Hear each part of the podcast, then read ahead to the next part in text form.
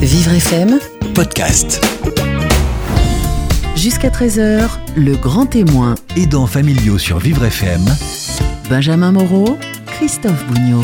Bonjour Christophe Bougnot. Bonjour Benjamin. Alors chaque vendredi, vous donnez la parole aux aidants et il se trouve qu'aujourd'hui, nous sommes vendredi 6 octobre et que le vendredi 6 octobre, c'est la journée nationale des aidants. Donc forcément, vous allez nous offrir une émission spéciale. Ils sont à l'honneur aujourd'hui dans toute la France, ils sont à l'honneur toute l'année hein, sur Vivre FM euh, à midi le vendredi. On va se pencher sur les difficultés des proches aidants face aux démarches administratives, au papier, à la mise en place des aides à domicile. Beaucoup de galères, parfois on s'en sort. Philippe Gontier va témoigner et il euh, s'occupe de son épouse Geneviève qui est dépendante euh, en raison de son âge, de son fils Jérôme qui a de légers troubles schizophréniques. Claudie Culac a été l'aidante de son père atteint de la maladie d'Alzheimer et vous aurez également le témoignage de Sandrine Podola qui accompagne les aidants familiaux dans ces démarches administratives. On va être très concret aujourd'hui dans l'émission. Quant à Michel Guimel-Chabonnet, c'est notre psychologue spécialiste des aidants. Elle interviendra en fin d'émission sur Vivre FM. Jusqu'à 13h, le grand témoin Aidants familiaux sur Vivre FM, avec Malakoff Médéric. jusqu'à 13h, le grand témoin. Aidants familiaux sur Vivre FM Christophe Bougnot, et Michel Guimel-Chambonnet. La parole aux aidants, émission spéciale en ce vendredi 6 octobre, journée nationale des aidants. Vous aidez votre parent, votre enfant, votre conjoint indépendant. Vous êtes à l'honneur aujourd'hui dans toute la France. Vous pouvez témoigner toute l'année dans l'émission La parole aux aidants. 0156 88 40 20. C'est le numéro du standard de Vivre FM pour accéder à l'antenne, raconter vos difficultés, être conseillé par la psychologue Michel Guimelchin-Bonnet qui m'accompagne. Bonjour Michel. Bonjour Christophe et bonjour à tous.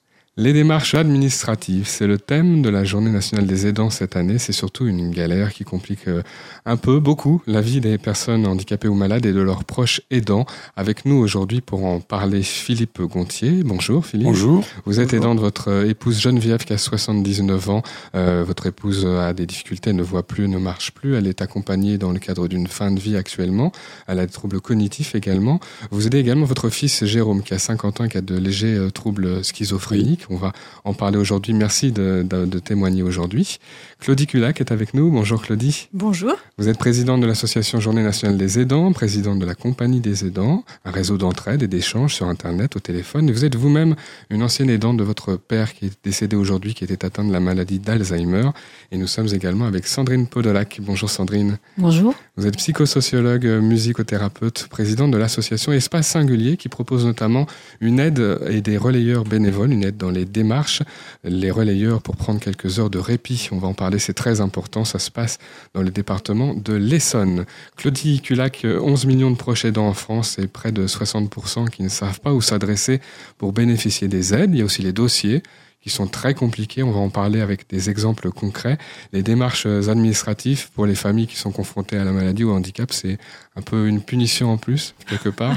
C'est la double peine, vous voulez dire. Oui, l'accès au droit est un vrai problème actuellement puisque beaucoup euh, d'aidants euh, ne connaissent pas euh, les droits dont leurs proches peuvent bénéficier. Ils ne connaissent pas les structures qui peuvent leur donner ces informations comme le CCS, le CLIC, la mairie. Ils ne savent pas non plus qu'ils peuvent demander à leur mutuelle, à leur assurance, à leur caisse de retraite, ce qui est bien dommage. Et malheureusement, une fois qu'ils ont compris qu'ils avaient accès à ces droits, qu'ils ont les documents en main, les dossiers à remplir, beaucoup baissent les bras parce que c'est beaucoup trop compliqué de remplir ces dossiers. Il y a beaucoup de documents à fournir et c'est effectivement à ce moment-là la double peine. Il y a de quoi avoir la phobie administrative. Vous savez, mais cette bon. phobie que certaines personnalités euh, ont mis en avant. Oui, et encore, eux, euh, c'était peu de choses par rapport à, par rapport à ces familles. Qu'est-ce hein, que vous attendez de ont- cette journée? Qu'est-ce que ça peut changer sur la prise de conscience d'abord de qui sont les aidants et aussi de en quoi bah, l'administration peut être un peu lourde parfois, même si évidemment le but de tout ça c'est d'obtenir les aides à ceux qui ont de vrais droits, de vrais besoins, de, répartir équitablement les, allocations financières, les aides. Évidemment, on comprend l'importance hein, d'avoir des démarches sérieuses, mais c'est lourd et c'est compliqué. Il y a plusieurs choses en fait. Il y a d'abord hein, l'importance que euh, l'aidant se reconnaisse comme aidant. Ça, c'est c'est essentiel. On a fait un gros boulot euh, depuis euh, plusieurs années pour que les gens prennent conscience que de se reconnaître comme aidant, c'est aussi du coup euh, d'obtenir des droits. On l'a, vu avec euh, euh, la loi ASV qui a donné le droit du congé proche aidant, même si ce congé malheureusement n'est pas rémunéré et qu'on se bat pour qu'il le soit. Mais en tous les cas, ça c'est une première démarche. La deuxième chose, c'est que c'est un moment où il est important que euh, tout le monde prenne conscience des difficultés que rencontrent les familles qui doivent concilier leur vie privée, leur vie professionnelle, euh, leur vie euh, d'accompagnant, on va dire, et que tout ça peut avoir des conséquences pour leur santé, pour le bien-être de leurs proches. Donc euh, nous, on tient énormément à cette journée et une journée de partage avec les associations qui font un travail remarquable sur les, territoires. Euh, interroger aussi euh, nos politiques. Alors quand je dis politique, ça veut dire eh bien les conseils départementaux, régionaux, les villes, les, les CCAS, les clics dont je parlais tout à l'heure, tous ceux qui sont acteurs sur ces sujets-là et qui peuvent permettre de changer euh, et de, et, enfin, de diminuer les difficultés que rencontrent les familles. On va commencer à parler du dossier avec, en parlant du dossier MDPH, le dossier de la maison départementale des personnes handicapées. L'actualité, c'est que le formulaire à remplir pour la personne a changé. Donc, on a dans ce dossier les, euh, un accord sur les aides financières, techniques et humaines. Le dossier a changé le 1er septembre. Il est plus long mais plus clair d'après les premiers retours que nous avons, nous, à la rédaction de, de Vivre FM. Euh, Philippe, votre fils Jérôme est atteint de, de troubles schizophréniques. Il a été hospitalisé, il est aujourd'hui stabilisé mais ne travaille pas. Il y a eu une demande d'AH, allocation adulte handicapé, donc des Oui. démarches. Vous Oui. voulez nous raconter comment Oui. ça s'est passé, ces démarches euh, Euh, et ce dossier? les démarches ont été, ont été relativement simples, relativement simples pour moi, parce que d'abord, le, mon fils est suivi par un psychiatre et il, euh, il avait évoqué ce problème. Euh, on en avait parlé pour savoir si c'est- si c'était judicieux qu'il ait une, une, une aide euh, ou pas. Parce Mhm. que l'aide pouvait aussi l'inciter à pas faire, à pas, pas bouger. Bon, là, ça c'est une première chose. Et puis, euh, si vous voulez, la, la, la deuxième chose, c'est que c'est trop- c'est trop compliqué euh, pour euh, faire. Et nous, moi, je l'ai fait avec une, l'UNAFAM. Une une association l'UNAFAM, vous a aidé dans laquelle moi je fais à partie, remplir mais je le suis pas dossier à MDPH. l'UNAFAM du tout. hein.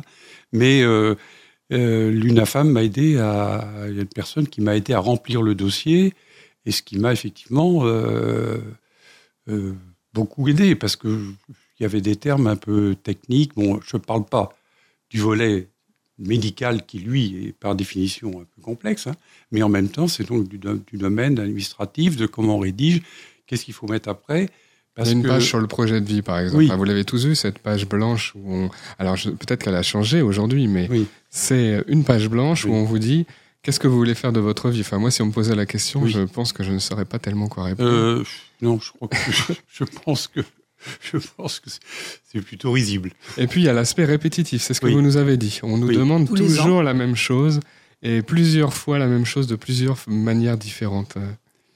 Oui, oui. Euh, ce qui est complexe avec euh, une pathologie comme euh, euh, schizophrénie ou autre, c'est qu'en fait, euh, c'est une, c'est évolutif et en même temps, euh, c'est quasiment très difficile à, à gérer parce que d'une part, le, le- malade ne, ne, ne- ne raisonne pas du tout comme nous.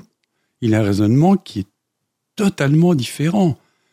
Euh, et je pense que Bon, alors on peut dire c'est peut-être eux qui ont raison, c'est peut-être pas nous, hein, mais Sur cette cas, maladie, sur oui. cette maladie, la maladie de il y a la difficulté à, à reconnaître qu'on est soi-même Alors, malade. ça, c'est une un des oui, aspects, hein, oui. pour pas résumer. puisque- mais, mais en tout cas, voilà, ça, peut, ça, fait partie des choses qui peuvent compliquer ça c'est un des aspects. le fait de remplir un dossier. C'est déjà un aspect qu'ils qu'ils- qu'ils- qu'ils acceptent d'être malades et après qu'ils acceptent de soigner. Nous, ça a presque mis 10 ans, hein, ou 15 ans avant que euh, mon fils, maintenant, est. À 90%, je, je pense qu'il qu'il prendra ses médicaments, mais c'est tout. Et, et apparemment, dans les deux médicaments qu'il il y en a un qui est pour le stabiliser, pour éviter notamment qu'il ait des lubies ou des choses de ce type. Et, ça, euh, ça, il le rapporte toujours. Pratiquement, ça serait très étonnant qu'il guérisse. Euh, un, mot, euh, Sandrine Podolac, puisque à l'espace singulier, dans le département de l'Essonne, c'est aussi un centre de ressources. J'imagine qu'il y a des familles qui arrivent comme ça un peu perdues. Vous, vous, vous avez déjà vu ça, des familles qui sont au pied de la montagne, on va dire, face aux démarches et qui se disent je ne vais vraiment pas m'en sortir. Alors, notre particularité, c'est qu'on n'a pas de lieu, justement. Oui. Puisque lorsqu'on s'est créé, on est parti du principe que tout existait sur le territoire et qu'il n'était pas question de rajouter quelque chose de supplémentaire, d'être Multiplier comme ça les, la les feuille lieux. sur le millefeuille. Et donc, euh, l'idée, c'était plutôt de rentrer dans les failles du système. Et euh, en fait, effectivement, les personnes qui nous contactent, elles arrivent avec. euh, Enfin, elles nous contactent euh, par téléphone, en général, ou par mail. Et elles arrivent avec des situations qui sont souvent enchevêtrées, comme une pelote de laine. Et le premier travail est un long travail d'analyse de la situation pour, pour comment dire, partager ces situations en plusieurs demandes très spécifiques. Et pour chaque demande, on va aller chercher sur le territoire l'interlocuteur qui va répondre à la question et qui va pouvoir traiter le problème. Quelque part, c'est- cette action-là, elle pourrait, elle devrait être Partout. faite par les, par les, les organismes publics? Oui, euh, oui, et en fait, on est en amont, bizarrement. C'est-à-dire que souvent, on est en amont, ou alors on est euh, euh, à un moment où ça bloque, euh, pour diverses raisons. Et c'est vrai que le fait qu'on n'appartienne à rien, justement, qu'on ne soit, qu'on ne soit pas identifié comme une institution publique, ou qu'on ne soit pas identifié comme des, presque comme des professionnels, d'une certaine façon, est rassurant pour les gens qui, qui nous appellent. Et finalement, on a plus de facilité à faire le lien. Alors, un lien très explicatif, on est extrêmement pédagogique. hein, C'est-à-dire, voilà, vous allez contacter ces personnes-là, cette personne-là, donc c'est très nominatif, dans telle euh, alors, association, euh, service public, enfin... Des ressources, ça veut dire des on a mis, on a mis l'interlocuteur hein, sur Des le numéros. territoire nominatif. hein, donc euh, aujourd'hui, on a un annuaire assez important. Et, et on, on- on- on les met en lien par mail, les deux personnes ensemble. Ça, c'est une première chose. Et on explique pourquoi on oriente pour cette demande-là vers cette personne. Donc lorsqu'il va appeler, prendre contact avec le professionnel ou le particulier, parce que dans notre maillage, on a des particuliers, la personne elle-même est en capacité d'expliquer pourquoi elle Mhm. Hein, Puisqu'elle elle a compris pourquoi, ce qu'est-ce qu'elle doit faire, les étapes de son parcours. Après la pause, vous nous expliquerez comment concrètement s'est passé l'accompagnement avec Philippe. Vous nous parlerez de ça tous les deux. Un petit mot sur les, ces démarches administratives et les, les difficultés, Claudie. Oui, je voudrais rajouter quelque chose, un point essentiel. 58% des aidants sont actifs. Ils doivent concilier vie professionnelle et rôle d'aidant. Donc imaginez-vous quand vous bossez et que euh, le CCAS ferme à 17h et n'est pas ouvert le samedi, comment vous pouvez avoir les infos? Deuxième chiffre important, 226 km en moyenne séparent les dents de son proche.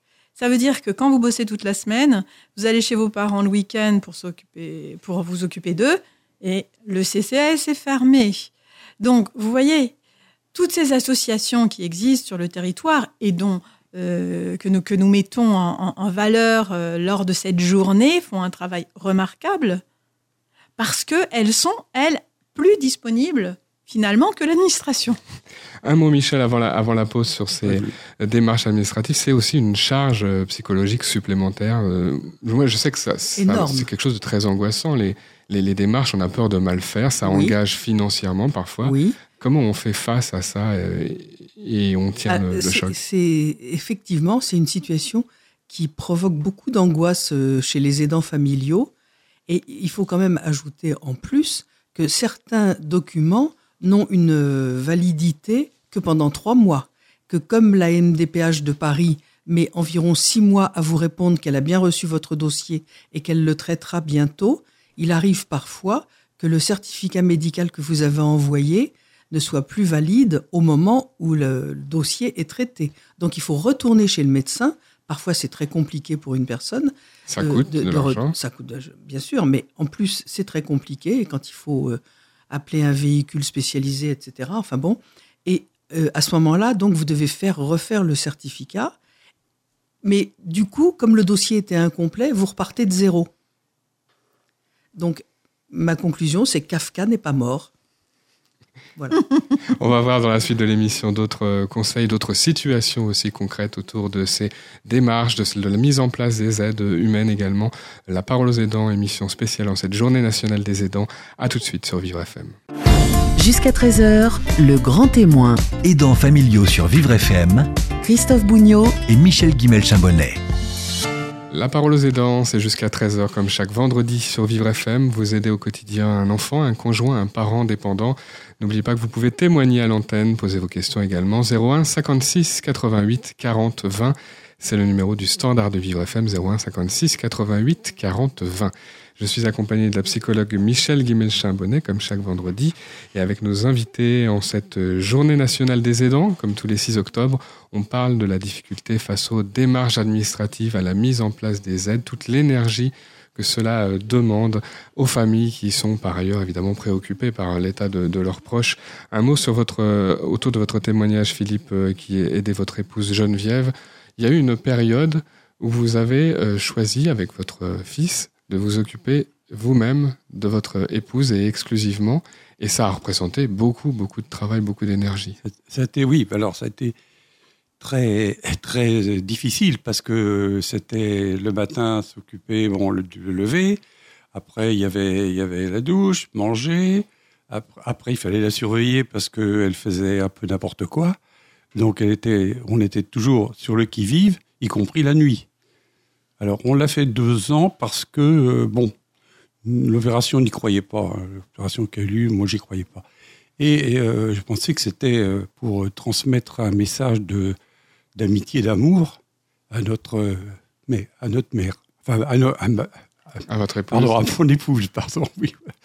Voilà, donc c'est un peu difficile à, expliquer, mais donc on a fait ça deux ans et au bout de deux ans, bon, c'est arrivé au moment où, elle où on a décidé de l'opérer et là on ne on pouvait plus. On avait donné le maximum en deux mois, mais c'était 24 heures sur 24 et c'est vraiment. Alors encore, on était encore deux, parce que quand il y a un seul aidant et qui est tout seul, alors là, c'est impossible à gérer. Quoi.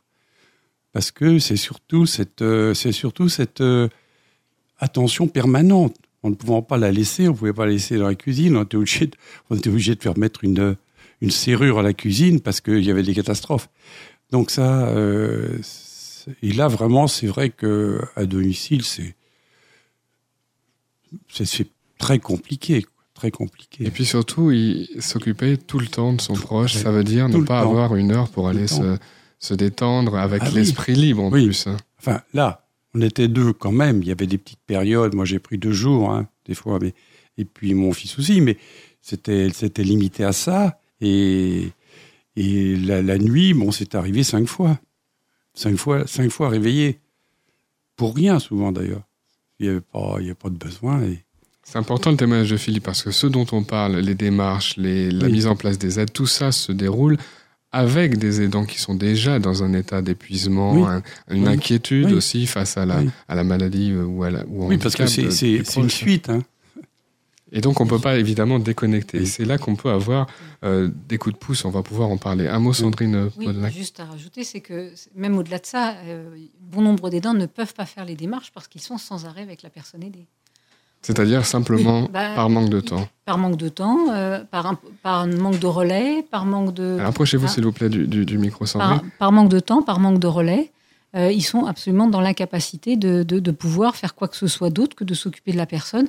Je pense, euh, entre autres, à ces mamans, en particulier plus les mamans, oui, mais il y a aussi des papas qui restent 24 heures sur 24 avec leur enfant autiste ou leur adolescent autiste et qui n'ont absolument aucune possibilité de respiration autre que de s'occuper de leur enfant. Alors ça, c'est une aide concrète que peut, qu'a proposé l'espace singulier dans le département de l'Essonne à Philippe. Ça a commencé par avoir un relais. Comment ça se passe euh, exactement? Alors, nous, justement, par rapport au fait d'être guidés par cette histoire d'épuisement et, de, et aussi de, se rendre compte que finalement, euh, à domicile, euh, énormément de professionnels rayonnent et, et font magnifiquement leur travail, mais s'occupent que de la personne aidée et, euh, et, et, pas de la personne aidante.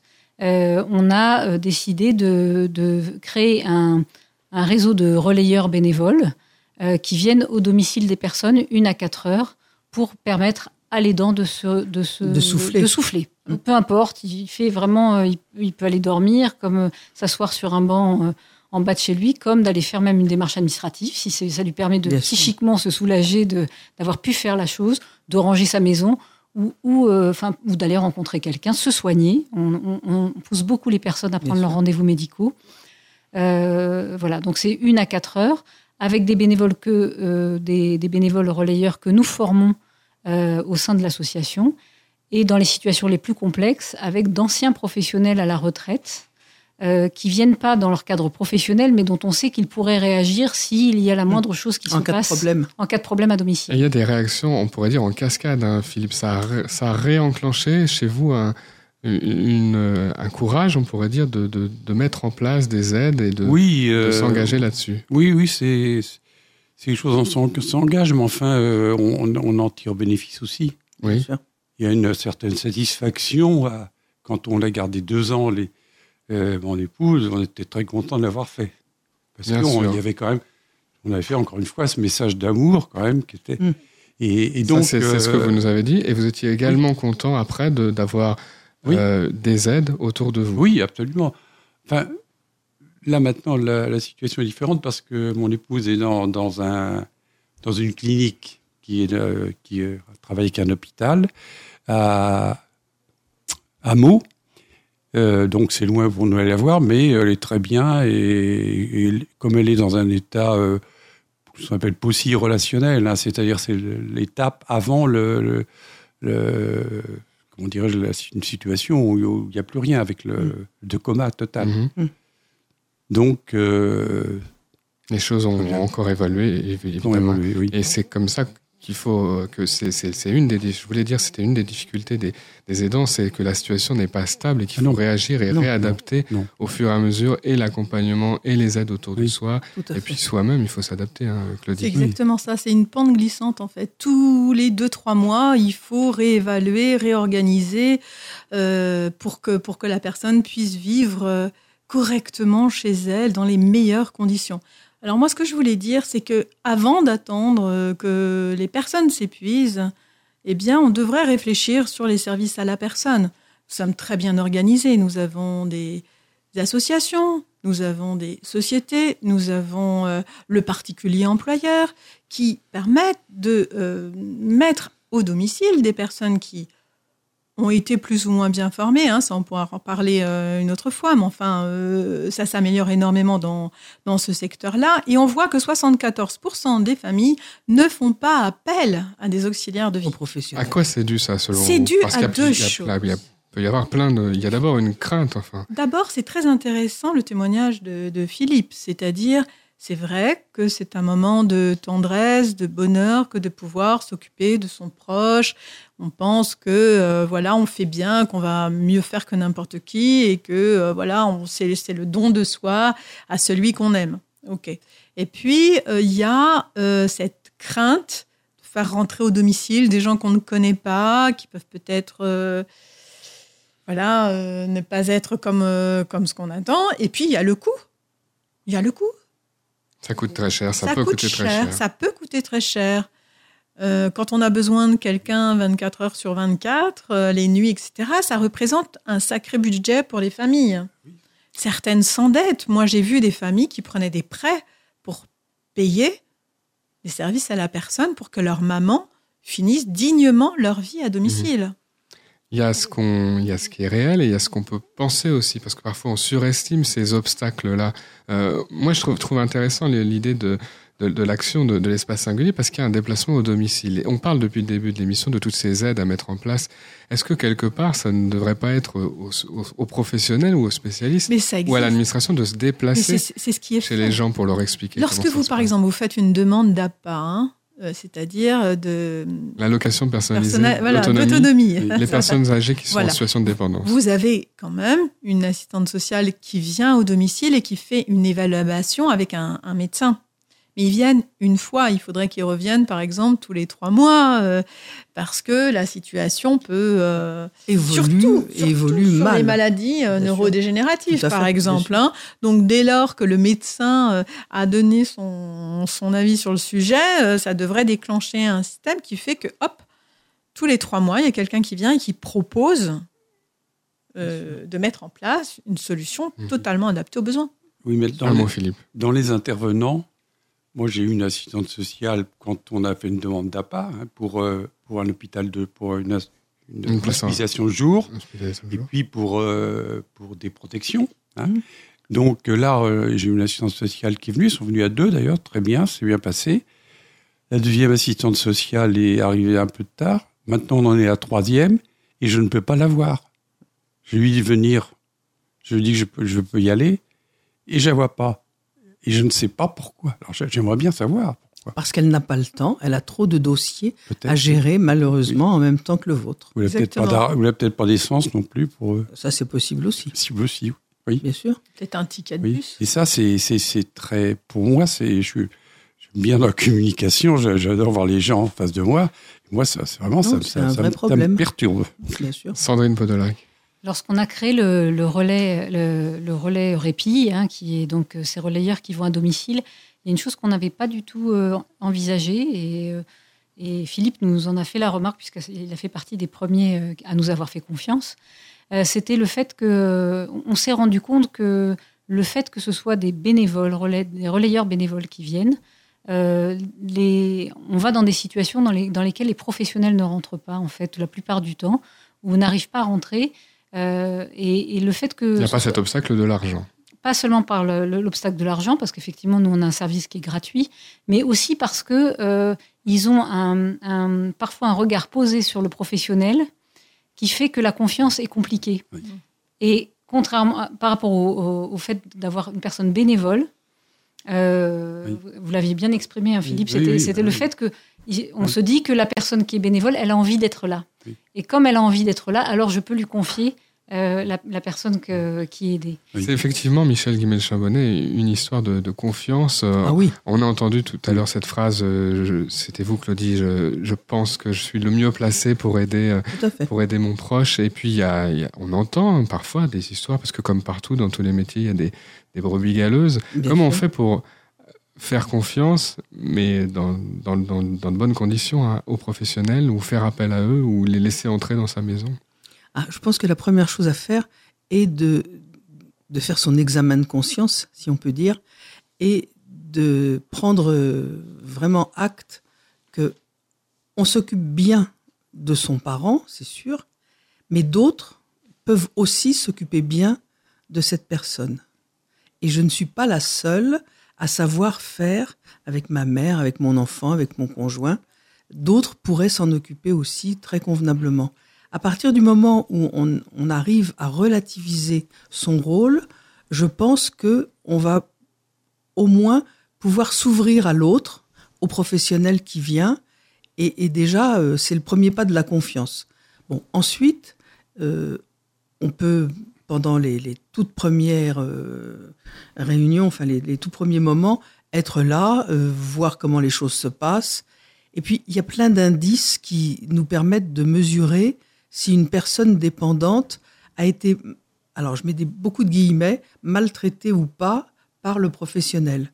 Quand euh, une personne dépendante a un mouvement de recul euh, en voyant le professionnel arriver, on peut se demander pourquoi. Si au contraire elle a un sourire, on peut se dire que ça s'est plutôt bien passé. Voilà, il y a des petites choses comme ça de bon sens qui permettent aussi de mesurer où on en est euh, par rapport aux professionnels qui interviennent. Émission spéciale aujourd'hui, la parole aux aidants, en cette journée nationale des aidants. On se retrouve dans quelques instants avec nos invités, avec vous sur Vivre FM. À tout de suite. Jusqu'à 13h, le grand témoin, Aidants familiaux sur Vivre FM Christophe Bougnot, et Michel Guimel-Chambonnet. La parole aux aidants, c'est jusqu'à 13h. Et aujourd'hui, en cette journée nationale des aidants, on parle des démarches administratives, de la mise en place des aides, autant de difficultés pour euh, bien faire, hein, puisque les aidants, ceux qui aident un proche dépendant, vous qui nous écoutez, on a toujours envie de bien faire, de faire au mieux pour, pour son proche. Euh, c'est pour ça qu'on vous présente aujourd'hui à la fois les lieux de ressources, on va les répéter avant la fin de cette émission, des associations qui peuvent vous aider au quotidien, et puis comment euh, vous en sortir vous-même dans certaines euh, situations. On parlait juste avant de, la pause euh, des bénévoles, euh, Sandrine. Euh, moi, j'ai envie de dire à ceux qui nous écoutent aujourd'hui, voilà, ce qui est important, c'est d'avoir autant de pistes différentes en fonction des différentes associations.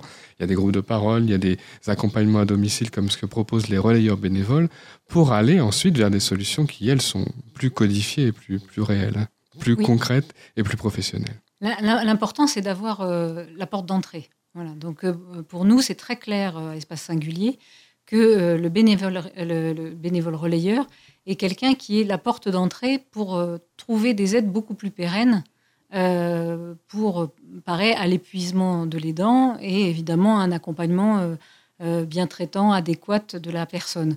Hein, donc, d'ailleurs, le relayeur vient absolument pas régulièrement toutes les semaines. Hein, il vient de façon ponctuelle, non parce qu'il n'est pas là pour remplacer les professionnels. Hein, d'ailleurs, des professionnels peuvent tout à fait intervenir pendant que le relayeur est là. Donc c'est vraiment très très important. Il est vraiment dans sa place. Lui, notre objectif à nous, c'est que les dents aillent respirer. Hein. Les autres portes d'entrée, tout à l'heure, Claudie Culac, euh, vous avez cité le CCAS.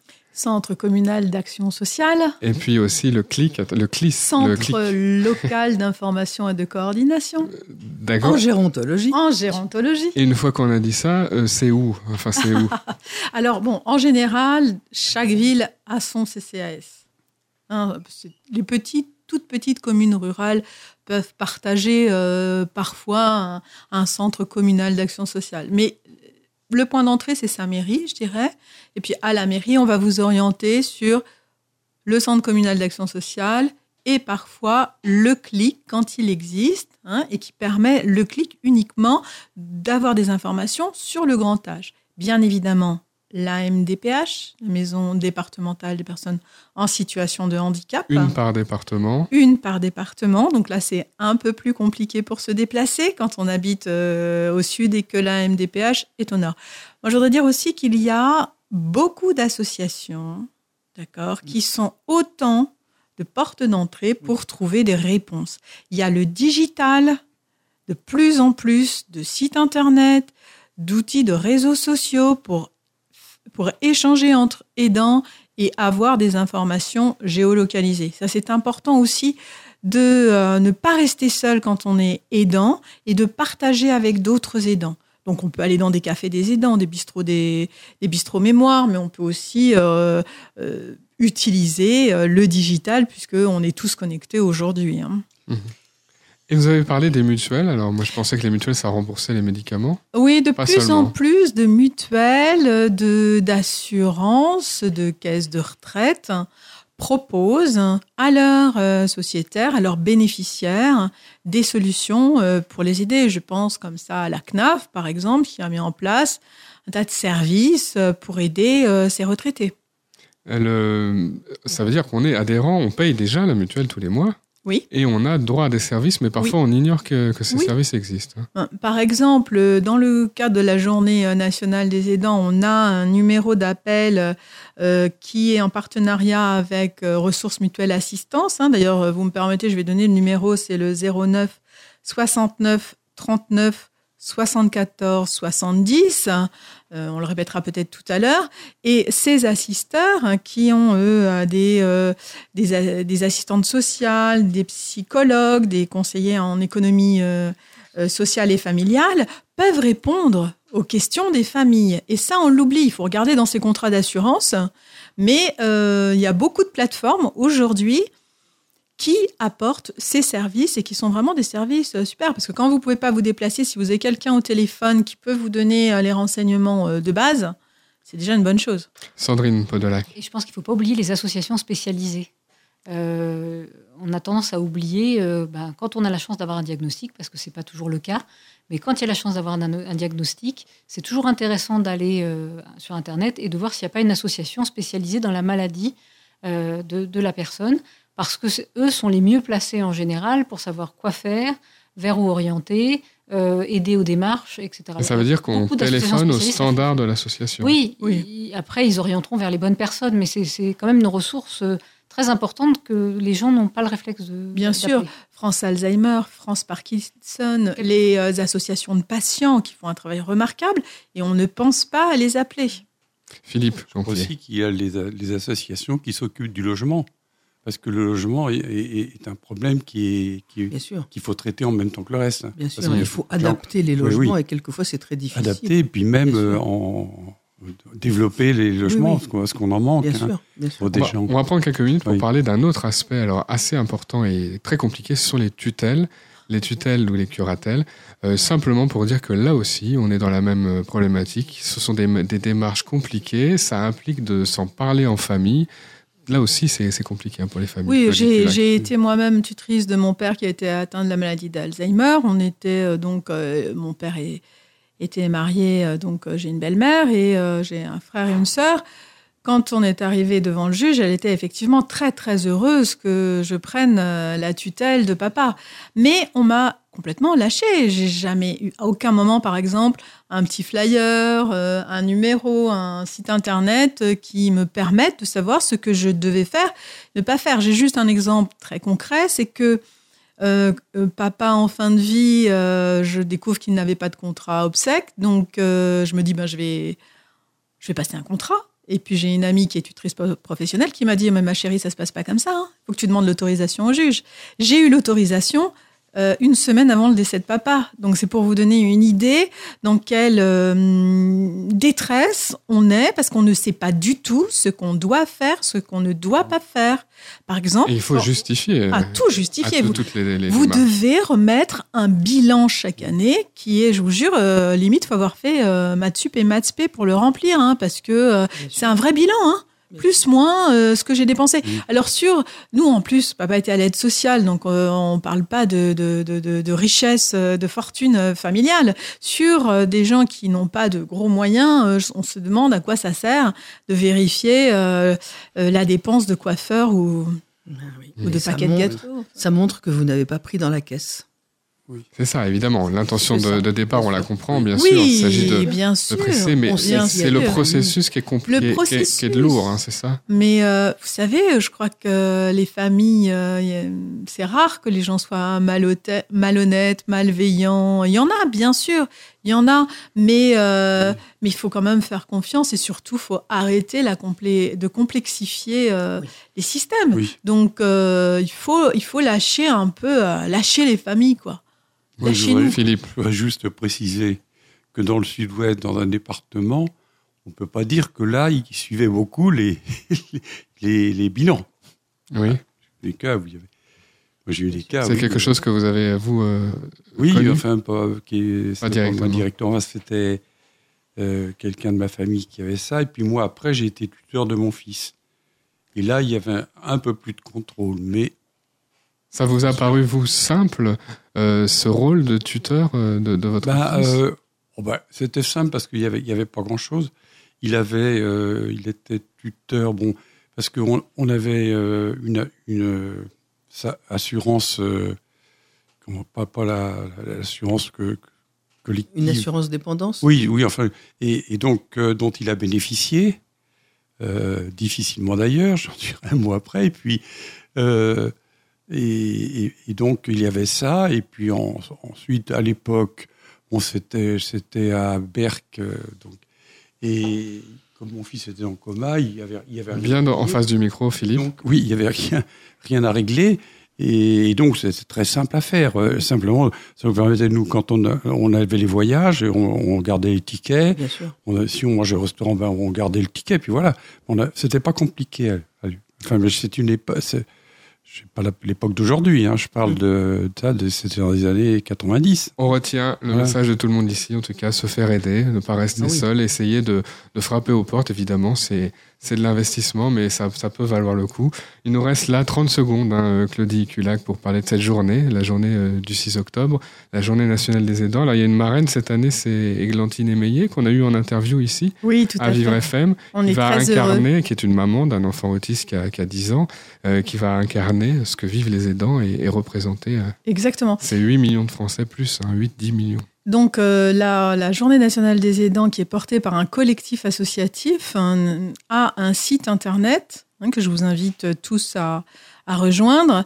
Euh, vous y découvrirez euh, plus de 300 événements euh, qui se dérouleront sur toute la France et qui sont portés par des structures diverses et variées comme des associations, des collectivités locales, des mutuelles, des assurances, enfin tout un tas de gens qui se rendent compte de l'importance de cette journée et de montrer qu'ils apportent des solutions, des services, des ressources sur les territoires. Quoi vous dire ben, C'est la thématique de cette année, c'est les territoires en lien avec les aidants. On le comprend avec tout ce que tout ce qu'on a pu dire durant cette émission, hein, l'importance que euh, ces que, les territoires s'identifient auprès des, des familles, euh, qu'elles aient conscience de tout ce qui existe, parce que on est dans un pays formidable. Il y a tout ce qu'il faut, il y a beaucoup de ressources, et c'est malheureux que les familles n'en aient pas conscience. Donc vraiment, je vous invite tous à vous rapprocher de votre mairie et d'aller voir au plus près de votre proche hein, fragilisé sur son territoire ce qui a été mis en place aussi bien par la collectivité que par les associations. Merci à tous. Des témoignages des aidants dès vendredi prochain et chaque vendredi à l'antenne 01 56 88 40 20. Prenez la parole. Merci beaucoup à tous. Merci, merci. Merci beaucoup.